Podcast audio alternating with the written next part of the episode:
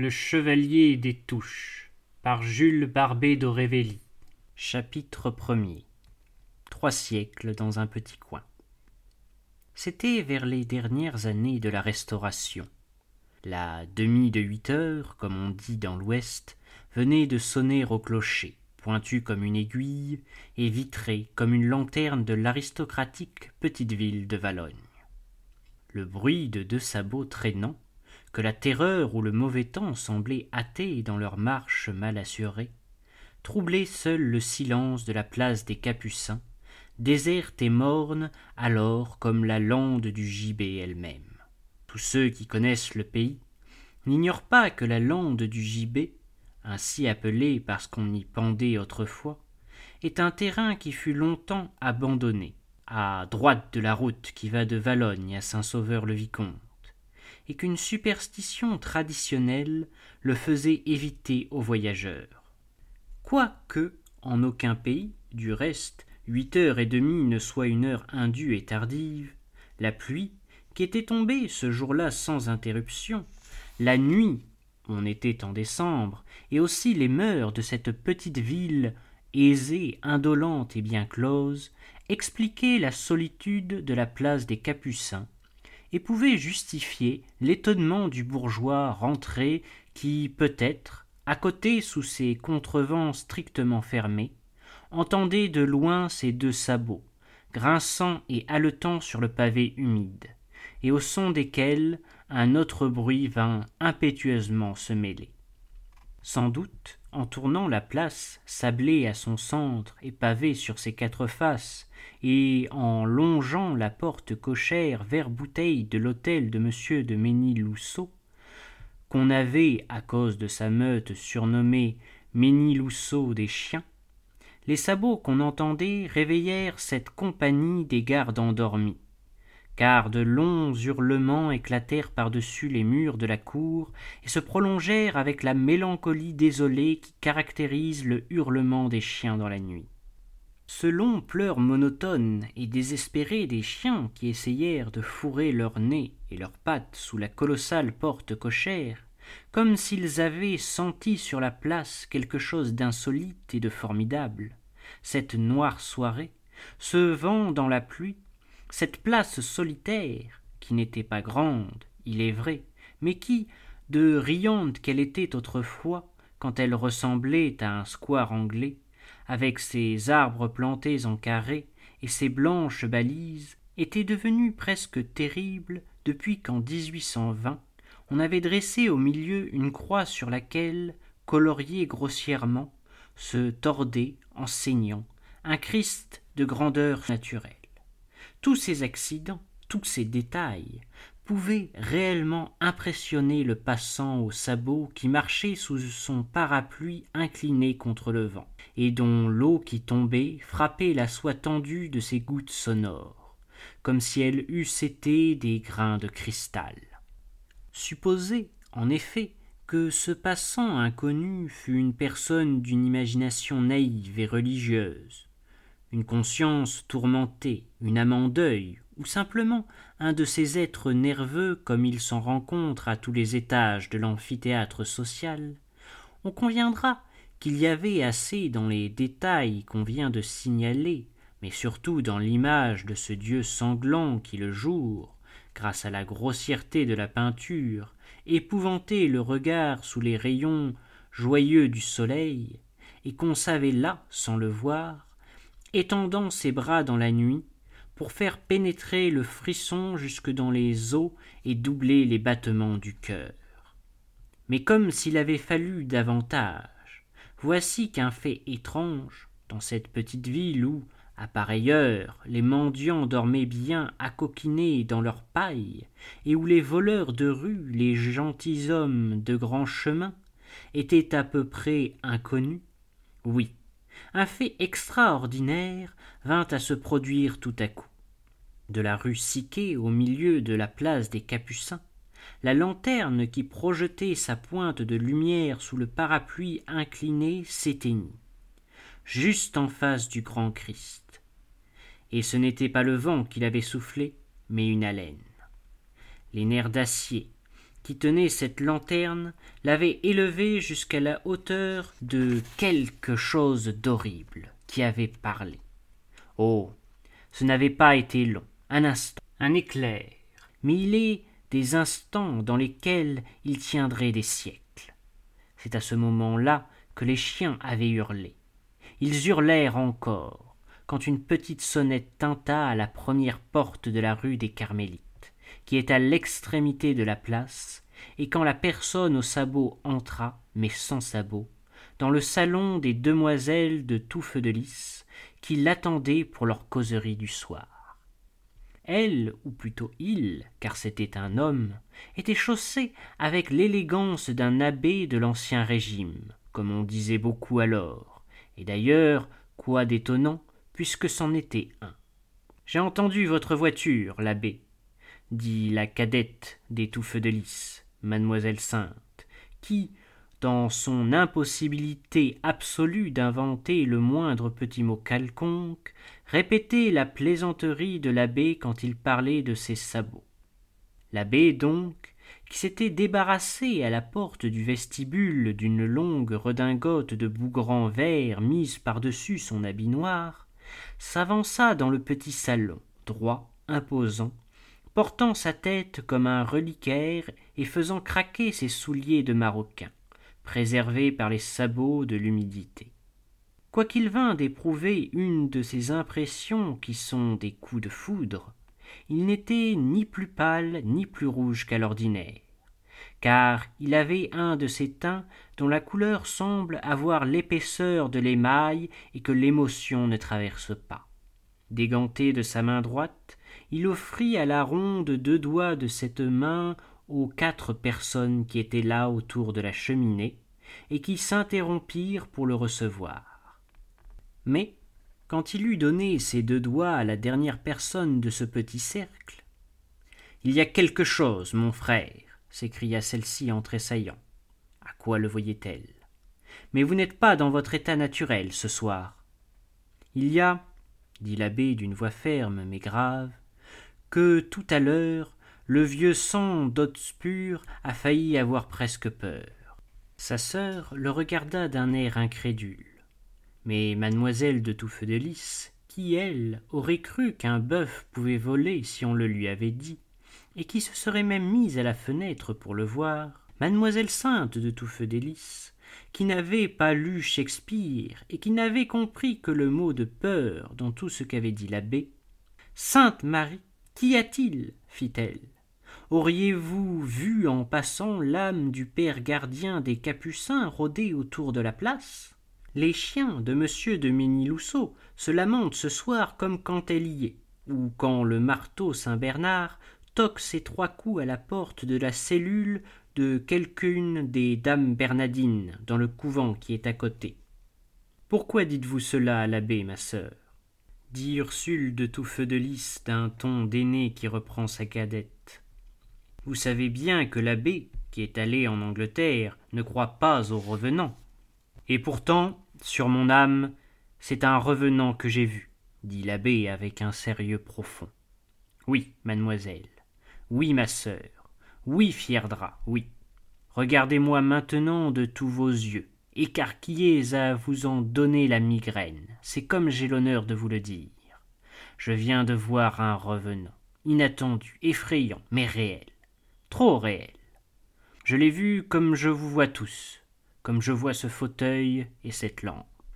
Et il toucha le pied de la lampe du bout de sa canne, un cep de vigne, qu'il alla déposer dans un coin.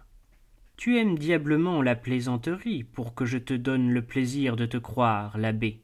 dit le baron de Fierdra, quand l'abbé revint à la cheminée et se planta, les mollets et le dos au feu, devant le fauteuil qui lui tendait les bras. Était-ce vraiment le père gardien? reprit mademoiselle Sainte toute transie, car elle cuisait de curiosité et se sentait pourtant le froid d'un glaçon dans les épaules.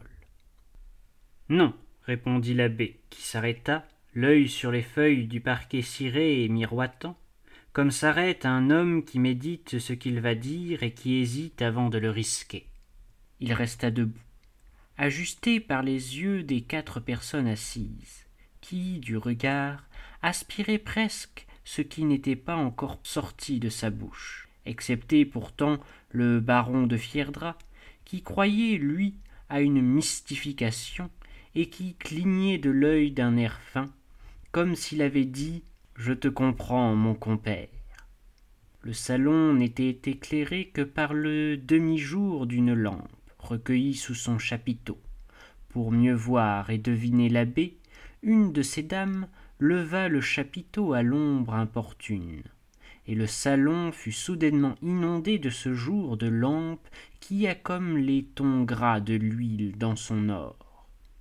C'était un vieux appartement, comme on n'en voit guère plus, même en province, et d'ailleurs tout à fait en harmonie avec le groupe qui, pour le moment, s'y trouvait. Le nid était digne des oiseaux. À eux tous, ces vieillards réunis autour de cette cheminée formaient environ trois siècles et demi, et il est probable que les lambris qui les abritaient avaient vu naître chacun d'eux.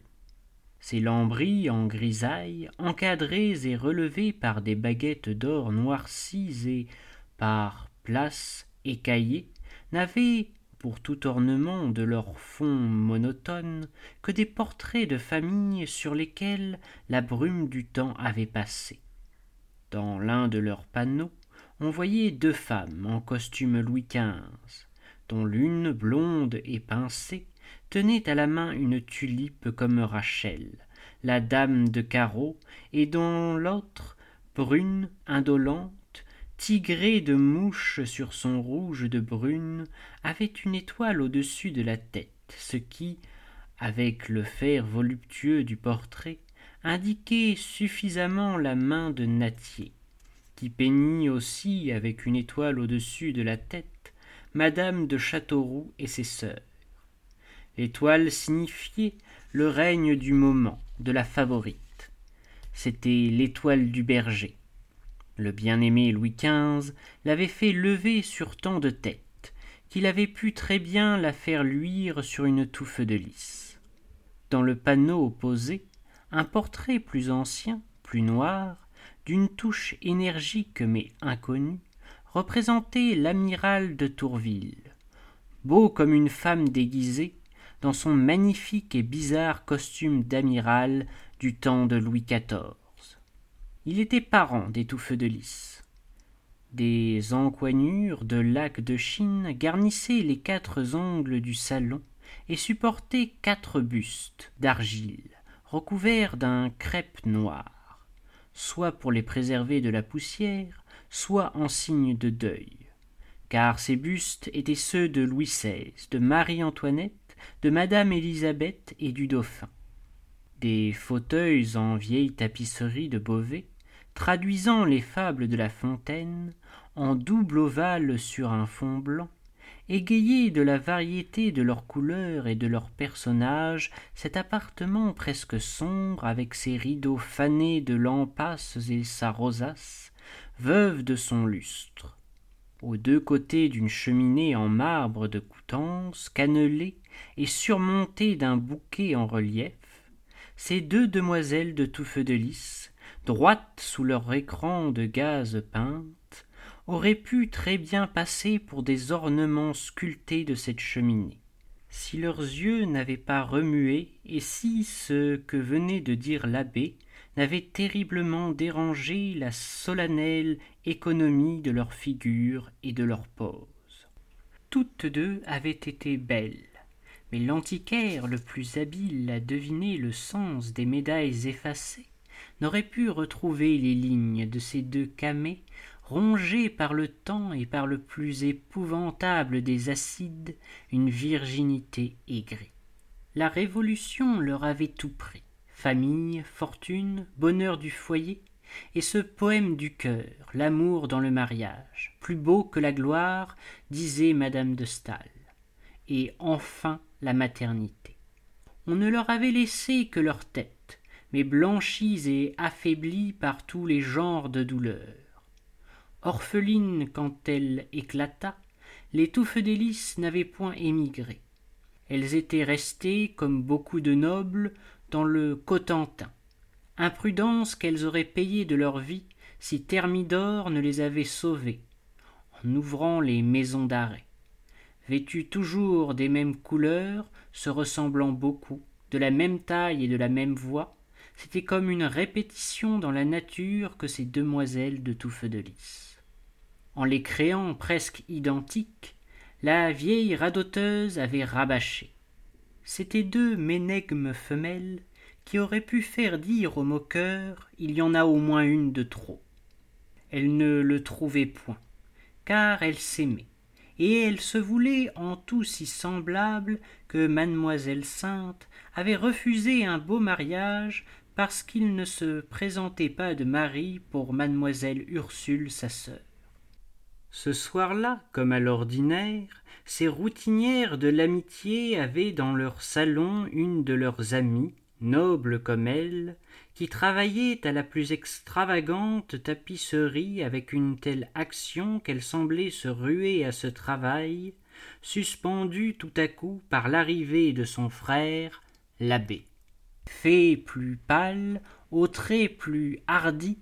à la voix plus forte, celle-ci tranchée par la brusquerie homasse de toute sa personne sur la délicatesse et l'inertie de ses douces contemplatives, de ces deux vieilles chattes blanches de la rêverie sans idée, qui n'avaient jamais été des chattes merveilleuses. Ces pauvres vierges de tout feu de lys avaient eu le suave éclat de leur nom dans leur jeunesse, mais elles avaient vu fondre leur beauté au feu des souffrances, comme le cierge voit fondre sa cire sur le pied d'argent du chandelier. À la lettre, elles étaient fondues, tandis que leur amie, robustement et rébarbativement laide, avait résisté. Solide de laideur, elle avait reçu le soufflet, l'alipant du temps, comme elle disait, sur un bronze que rien ne pouvait entamer. Même la mise inouïe dans laquelle elle encadrait sa laideur bizarre n'en augmentait pas de beaucoup l'effet, tant l'effet en était frappant. Coiffée habituellement d'une espèce de baril de soie orange et violette, qui aurait défié par sa forme la plus audacieuse fantaisie, et qu'elle fabriquait de ses propres mains, cette contemporaine de mademoiselle de tout feu de lys ressemblait avec son nez recourbé comme un sabre oriental dans son fourreau grenu de maroquin rouge, à la reine de Saba, interprétée par un calot chinois, surexcité par l'opium. Elle avait réussi à diminuer la laideur de son frère à faire passer le visage de l'abbé pour un visage comme un autre, quoique, certes, il ne le fût pas. Cette femme avait un grotesque si supérieur qu'on l'eût remarqué même en Angleterre, ce pays des grotesques, où le spleen, l'excentricité, la richesse et le djinn travaillent perpétuellement à faire un carnaval de figures auprès desquelles les masques du carnaval de Venise ne seraient que du carton vulgairement badigeonné. Comme il est des couleurs d'un tel ruissellement de lumière qu'elles éteignent toutes celles que l'on place à côté, l'ami de mademoiselle de tout feu de lys, pavoisé comme un vaisseau barbaresque des plus éclatants chiffons déterrés dans la garde-robe de sa grand'mère, éteignait, effaçait les physionomies les plus originales par la sienne. Et cependant, l'abbé et le baron de fierdra étaient ainsi qu'on va le voir de ces individualités exceptionnelles qui entrent violemment dans la mémoire lorsqu'on les a rencontrées et dont l'image y reste soudée comme une pâte-fiche dans un mur il n'y a qu'au versant d'un siècle au tournant d'un temps dans un autre qu'on trouve de ces physionomies qui portent la trace d'une époque finie dans les mœurs d'une époque nouvelle, et forment ainsi des originalités qui ressemblent à ces terrains de Corinthe faits avec des métaux différents. Elles traversent rapidement les points d'intersection de l'histoire, et il faut se hâter de les peindre quand on les a vues, parce que, plus tard, rien ne saurait donner une idée de ces types à jamais perdus. Le baron de Fierdra, placé entre les deux demoiselles de Touffeux de Lys, et plus particulièrement à côté de la sœur de l'abbé, qui, la tête sur sa tapisserie, tirait sa laine de chaque point avec une furie effrayante pour l'observateur rétrospectif, car elle avait dû autrefois faire tout comme elle tirait sa laine, le baron de Fierdra, Hilas de Fierdra, était assis les jambes croisées, une main sous sa cuisse, comme le grand lord Clive, et présentait au feu la semelle d'un pied chaussé d'une guêtre de casimir noir. C'était un homme d'une taille médiocre, mais vigoureux et rablé comme un vieux loup, dont il avait le poil, si l'on en jugeait par la brosse hérissée, courte et fauve de sa perruque. Son visage, accentué, s'arrêtait dans un profil ferme, un vrai visage de Normand, rusé et hardi. Jeune, il n'avait été ni beau ni laid. Comme on dit assez drôlement en Normandie pour désigner un homme qu'on ne remarque ni pour ses défauts naturels ni pour ses avantages, il allait à la messe avec les autres. Il exprimait bien le modèle sans alliage de ces anciens hobereaux que rien ne pouvait ni apprivoiser ni décrasser,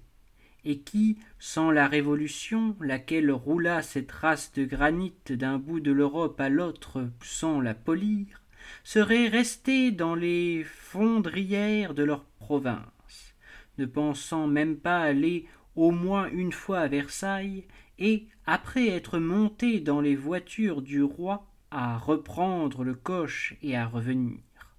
Chasseur comme tous les gentilshommes terriens, chasseur enragé, quel que fût le poil de la bête ou la plume, il avait fallu cette fin du monde de la Révolution pour arracher Hilas de Fierdra à ses bois et à ses marais. Gentilhomme avant tout, dès que les premières quenouilles eurent circulé dans le pays, il offrit à l'armée de Condé un volontaire qui savait porter gaillardement, pendant trente lieues de route, un fusil à deux coups sur la carrure de son épaule, et qui, des balles de son double canon, eût aussi bien coupé le bec à une bécassine qu'abattu un sanglier, en le frappant entre les deux yeux. Lorsque l'armée de Condé avait été licenciée et qu'il n'y eut plus rien dans la poire à poudre de ce dernier des chasseurs du roi, le baron de Fierdra était passé en Angleterre, cette terre de l'excentricité, et c'est là qu'il avait contracté, disait-on, ses manières d'être qui le firent regarder sur ses vieux jours comme un original par ceux qu'il avait connus ressemblant à tout le monde dans sa jeunesse. Le est, comme le chat du bonhomme misère, autre dicton normand, il ne ressemblait plus à personne. Ayant perdu tout ou à peu près de sa fortune patrimoniale, il vivait comme il pouvait de quelques bribes et de la maigre pension qu'octroya la Restauration au pauvre chevalier de Saint-Louis qui avait suivi héroïquement la maison de Bourbon à l'étranger et partagé sa triste fortune. Il avait moins souffert que bien d'autres de cette vie dénuée. Ses besoins n'étaient pas nombreux. Il avait une santé de fer que l'exercice et le grand air avaient rendu d'une solidité qui paraissait indestructible. Il habitait une petite maison, aux écarts du bourg voisin de Saint-Sauveur-le-Vicomte, sans domestique qu'une vieille femme qui allait parfois balayer son logis, et, on ne dira pas, faire son lit, car il n'en avait pas, et il couchait dans un hamac qu'il avait rapporté d'Angleterre. Sobre comme un anachorète et presque ichthyophage, il se nourrissait de sa pêche, étant devenu sur le tard de ses jours un pêcheur aussi infatigable qu'il avait été un indomptable chasseur dans la première moitié de sa vie. Toutes les rivières du pays le connaissaient,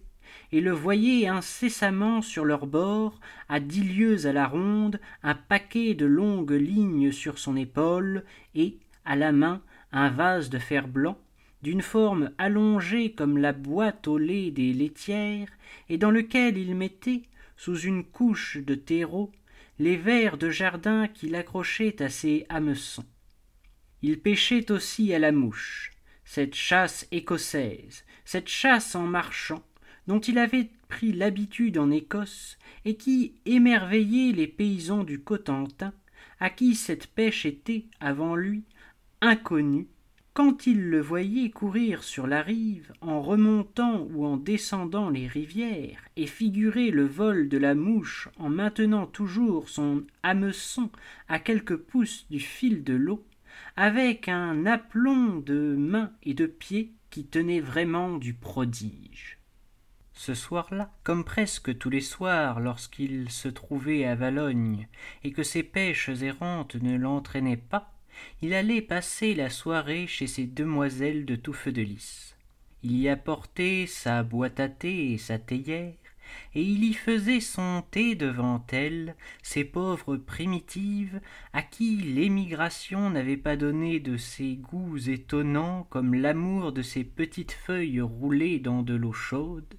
qui ne valaient pas, disait-elle, d'une bouche pleine de sagesse, la liqueur verte de la chartreuse contre les indigestions. Infatigables dans leur étonnement, elles retrouvaient à point nommé l'attention animale des êtres qui ne sont pas éducables en regardant chaque soir de leurs yeux faïencés grands ouverts comme des œils de bœuf cet original de fier drap procédant à son infusion accoutumée comme s'il s'était livré à quelque effrayante alchimie. L'abbé cet abbé qui venait d'entrer comme un événement et dont ces dames épiaient la parole trop lente à tomber de ses lèvres comme s'il eût voulu exaspérer leur curiosité excitée l'abbé seul osait toucher au breuvage hérétique du baron de fierdra lui aussi comme l'avait dit mademoiselle ursule de touffeux de lys était allé en angleterre pour des sédentaires de petite ville pour des culs de jatte de la destinée c'eût été comme d'aller à la mecque si de la mecque elles avaient jamais entendu parler ce qui était plus que douteux. L'abbé du reste n'avait pour personne l'originalité caricaturesque de monsieur de fierdra lequel était un personnage digne du pinceau d'hogarth par le physique et le costume? Le grand air qui comme on l'a dit avait rendu le baron de fierdra invulnérable jusque dans le fin fond de sa charpente et de sa moelle avait seulement teinté le marbre qu'il avait durci et pour toute victoire et trace de son passage sur ce quartz impénétrable de chair et de peau qui n'avait jamais eu ni un rhume ni un rhumatisme avait laissé comme une moquerie et une revanche pleine de gaieté trois superbes engelures qui s'épanouissaient du nez aux deux joues du baron comme le trèfle d'une belle giroflée en fleurs était-ce averti par cette chiquenaude taquine du grand air qu'il bravait tous les jours dans les brouillards de la douve soit sous les ponts du carentan et partout où il y avait des dards et des tanches à récolter que m de fierdra portait sept habits les uns sur les autres et qu'il appelait ses sept coquilles. Personne n'était tenté de justifier ce nombre sacramentel et mystérieux mais toujours était-il que dans le salon de mademoiselle de touffe de lys il gardait son spencer de reps gris doublé de peau de taupe par-dessus son habit couleur de tabac d'espagne à la boutonnière duquel pendait sous sa croix de saint-louis un petit manchon de velours noir sans fourrure dans lequel il aimait en parlant à plonger les mains qu'il avait gourdes comme michel montaigne l'ami et le compagnon d'émigration du baron de fierdra et que celui-ci regardait alors comme morellet aurait regardé voltaire s'il eût tenu chez le baron d'Holbach dans une petite soirée intime, cet abbé, qui complétait les trois siècles et demi rassemblés dans ce coin, était bien un homme de la même race que le baron. Mais il était bien évident qu'il le dominait, comme monsieur de Fierdra dominait ces demoiselles de tout feu de lys et la sœur de l'abbé elle-même. De ce cercle, l'abbé était l'aigle, et d'ailleurs, dans tous les mondes, il en eût été un, quand même le cercle, au lieu de ce vieux héron de fierdra, de ces oies cantides de touffe de lys, et de cette espèce de cacatoès huppé qui travaillait à sa tapisserie, aurait été composé en fait de femmes charmantes et d'hommes rares, de flamants roses et d'oiseaux de paradis. L'abbé était une de ces belles inutilités comme Dieu qui joue le roi s'amuse dans des proportions infinies, se plaît à en créer pour lui seul. C'était un de ces hommes qui passent semant le rire, l'ironie, la pensée, dans une société qu'ils sont faits pour subjuguer, et qui croient les avoir comprises et leur avoir payé leurs gages en disant d'eux L'abbé un tel, monsieur un tel, vous en souvenez-vous? Était un homme d'un diable d'esprit. À côté de ceux dont on parle ainsi, cependant, il y a des illustrations et des gloires achetées avec la moitié de leurs facultés. Mais eux, l'oubli doit les dévorer, et l'obscurité de leur mort parachève l'obscurité de leur vie, si Dieu, toujours le roi s'amuse, ne jetait parfois un enfant entre leurs genoux une tête aux cheveux bouclés sur laquelle il pose un instant la main, et qui, devenu plus tard Goldsmith ou Fielding, se souviendra d'eux dans quelque roman de génie, et paraîtra créer ce qu'elle aura simplement copié en se ressouvenant. Cet abbé, qu'on ne nommerait pas si à cette heure, sa famille, dont il était le dernier rejeton, n'était éteinte du moins en France, portait le nom de ces Percy normands, dont la branche cadette a donné à l'Angleterre ses Northumberland et ses Hotspur, auxquels il venait de faire allusion, l'Ajax des chroniques de Shakespeare. Quoiqu'il n'eût rien dans sa personne qui rappelât son héroïque et romanesque parentage, quoiqu'on sentît surtout en lui les amollissantes influences et les égoïstes raffinements de la société du dix-huitième siècle, dans laquelle, jeune, il avait vécu, cependant, l'empreinte ineffable d'un commandement exercé par tant de générations se reconnaissait par la manière dont l'abbé de Percy portait sa tête, plus irrégulière que celle de M. de Fierdra, mais d'une toute autre physionomie. L'abbé, moins laid que sa sœur, laide comme le péché quand il est scandaleux, était laid, lui, comme le péché quand il est plaisant. Le croira-t-on? Cet abbé recouvrait le plus drôle d'esprit de manière presque majestueuse. C'était là le signe par lequel il étonnait et charmait toujours. La gaieté qui a de la grâce a rarement de la dignité, et elle semble l'exclure. Mais chez l'abbé de Percy, cette gaieté à la Beaumarchais, cette gaieté d'oncle commandataire d'Almaviva qui aurait battu ce polisson de Figaro dans l'intrigue et dans la répartie, cette verve inouïe, partant d'un grand seigneur qui ne cessait pas un seul instant de rayonner dans sa personne, causait un plaisir d'autant plus vif par le contraste et faisait de lui une de ces raretés qu'on ne rencontre pas de fois. Hélas, au point de vue des ambitions positives de la vie, cet esprit ravissant ne lui avait servi à rien. Au contraire, il lui avait nui comme son blason. Victime de la Révolution autant que son ami M. de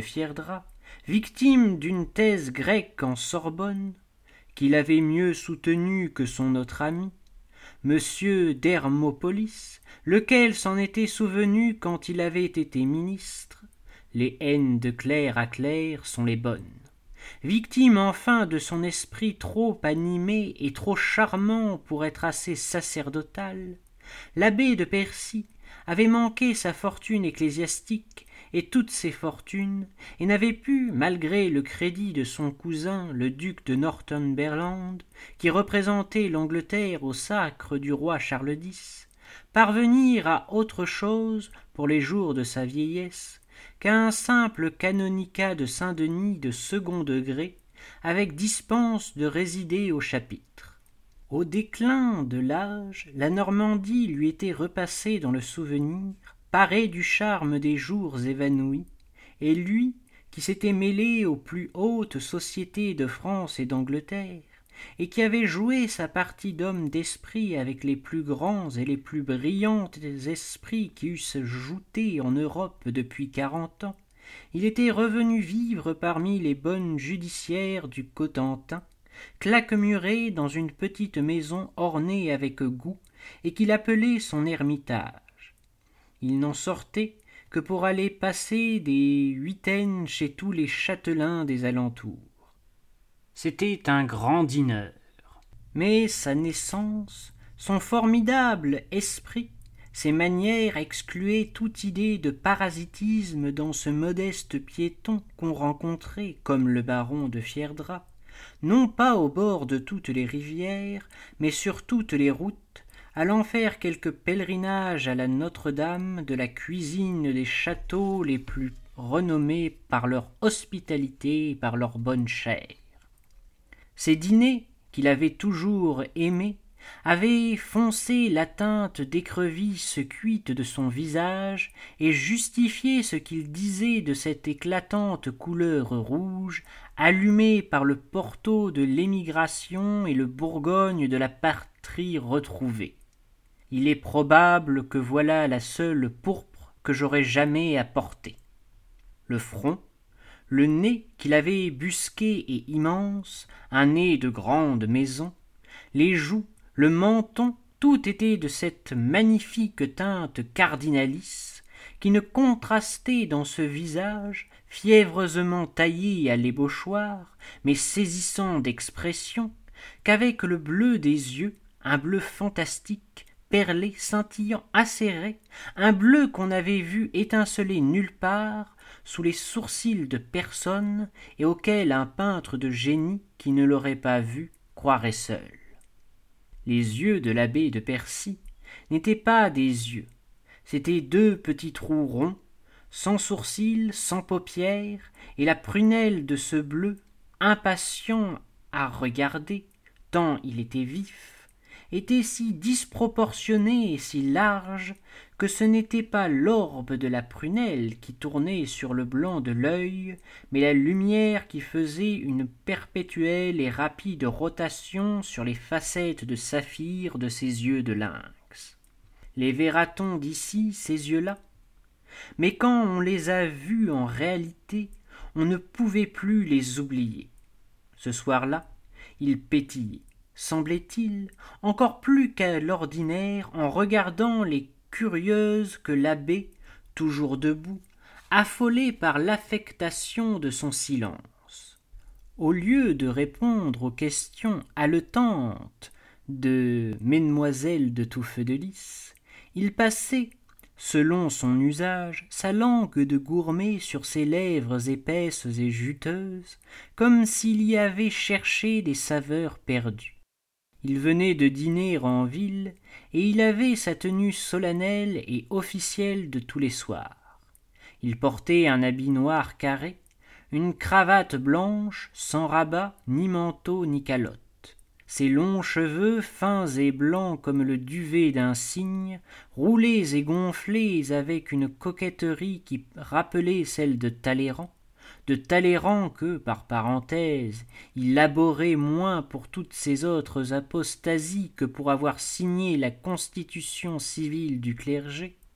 ses cheveux poudrés et floconneux tombaient richement sur le col de son habit noir, et poudrés, à leur tour, de leur iris parfumé, le large ruban violet liseré de blanc qui suspendait à son cou sa grande croix émaillée de chanoine royal campé solidement sur ses jambes en bas de soie assez bien tournées mais de deux galbes différents et dont il appelait l'une apollon et l'autre hercule avec une fidélité à la mythologie qui avait été l'une des religions de sa jeunesse il aspirait longuement sa prise de tabac. Eh bien l'abbé as-tu juré de faire damner ces dames? Lui dit le baron qui s'attendait à une plaisanterie. Et nous diras-tu enfin quel revenant tu as vu en passant tout à l'heure sur la place? Ris tant que tu voudras fier drap reprit l'abbé imperturbable mais ceci est sérieux. Le revenant que j'ai vu était de chair et d'os comme toi et moi mais il n'en était que plus épouvantable. C'était le chevalier des touches